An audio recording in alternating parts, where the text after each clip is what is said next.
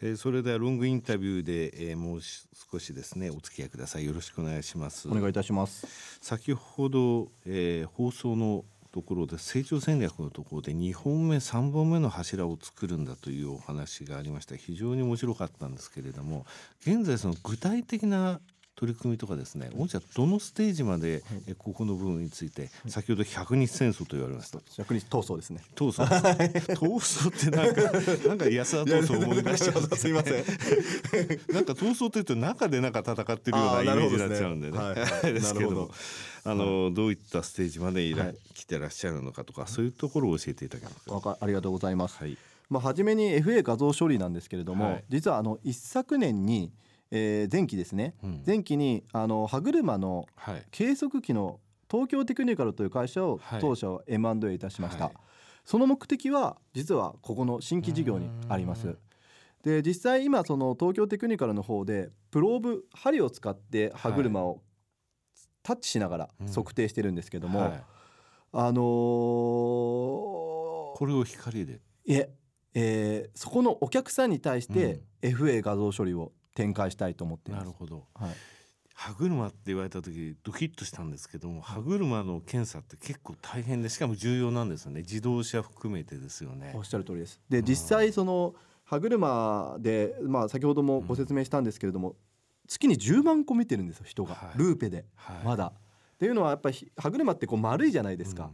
一方向だけ光が当たるとこっちが影になったり、はいはい、乱反射したりして、はい、その傷を例えば10個あったら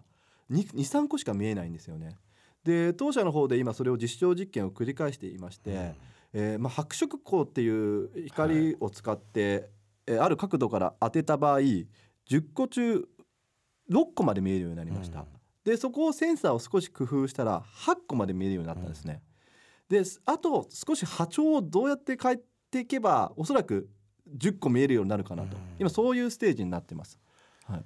それが出来上がればもう格段に速くなって正確度も増すってことですよね。おっしゃる通りです。で、やっぱり出荷検査と受け入れ検査、うん、あの例えば一箱に1,000個の歯車があったとしたら、はい、その中にこう23個おそういったあの傷があるものがあると、うん、お客さんから全部戻されてしまうんですよ。うん、で入れ替えなきゃいけない、はい、なのですごいコストがロスしてるのと時間もロスしてます。なのでそういったところを自動化できれば、まあ、かなりこう生産性を上げることができるんじゃないかなというふうに確信しています。はい、なるほど、その他の部分では、はい。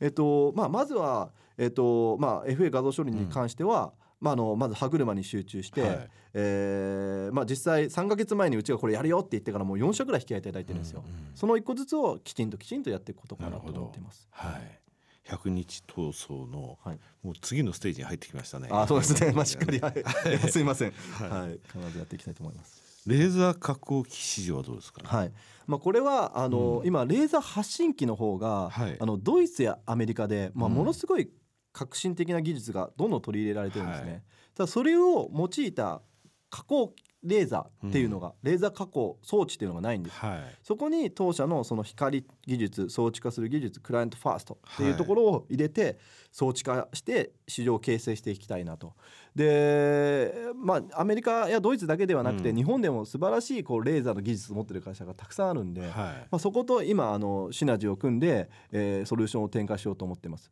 なるほど、はい、ドイツ有名ですもんね。そうなんですね、はい、そこのところに出ていってる会社さんもありますけれども、はい、工学的なやっぱり技術が不可欠だって言いますよね。はい、おっしゃる通りですね。で、今は本当にこう単パルスで、えー、はい、まあ光を照射できるように、うん、要するに熱が広がる前に光で加工できるような、はい、そういったあの装置を今あの、うん、作り込んでいるところでございます。だそれこそ光当てて熱でちょっと変わっちゃうっていう部分をどうしようかっていう部分で皆さん悩まれてると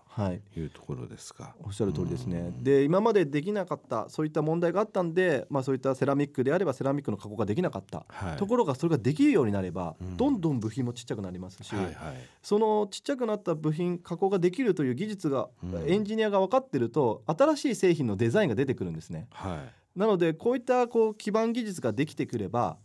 新しいソリューションを誰かが必ず考えてくるんですよ。そうすると新しい製品が出てくる。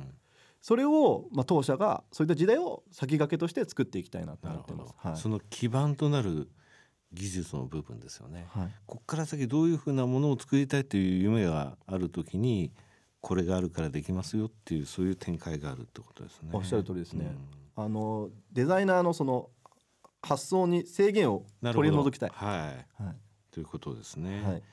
係数目標中継見させていただいておりますが ROE20% 以上2021年5月期、はい、売上高100億円以上営業利益率。営業利益率高いんですよね御社ね。はいありがとうございます、はい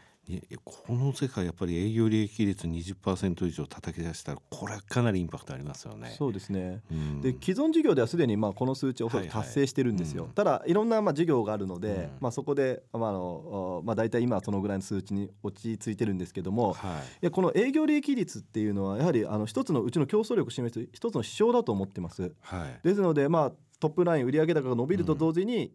営業利益率もやはり伸びてい。くことっていうのが、うちがどんどん強くなっていくことの証明なので、それをまあお示ししたいというふうに思ってます。売上が伸びると営業利益率が落ちる会社たくさんありますけどそうでなくここの部分も上げていくんだってことですね。そうですね。で世の中で今できないことを当社がやれば、うん、必ずそういった評価として最初最後に数字は後からついてくると思ってます。うん、付加価値が今よりも大きいものを売上として伸ばさないとその数字はできないわけですから付加価値っていう部分を高めながらってことですね。おっしゃる通りですね。うん、はい。面白いですね今回あのお調べしてお話聞いて本当に良かったなというふうに思いますあのちょっとねファイナンスのところでマーケットでいろいろと言われましたけどこういう戦略があるわけですよね。はい、うん、であとあの驚いた方も多分おらしいらっしゃると思うんですよ。はい、であのやはりまあ、全てのステークホルダーにとって中長期的に良かったと思えるように経営側としてはベスト尽くしていく、うん。はい、まあ、それだけですね。はい、はいいやただね財務活動ファイナンスをするっていうのは企業の本質ですからありがとうございます。その部分っていうのはあの恐れては逆にいけないと僕思うんですけどね、はい、アメリカの株主総会とか言うとなんで借金して M&A しないんだとか、ファイナンスすべきだとか配当出してる場合じゃないぞとか配当出すんだったらあの社債発行して借入金で配当出せと、はい、キャッシュの部分に手つけるなと。キャッシュの部分逆にファイナンスであのエクイティ増やせそういう話よく出るんですよ。なるほど、ね、日本がそういうふうにねあのなってくれればいいなと思いながら考えてるんですけどね。で、実際既存事業の成長がやはり思ってる早いんです。で今あの会社の手元に約10億円あります、はい、でコミットメントラインで20億あるんですけど、うん、このまままあ中期事業計画通り成長すると大体17億の、うん、まあ資金ニーズが生まれるんですね、そうすると、既存事業だけで今のお金全部使っちゃうんですよ。うん、でその間に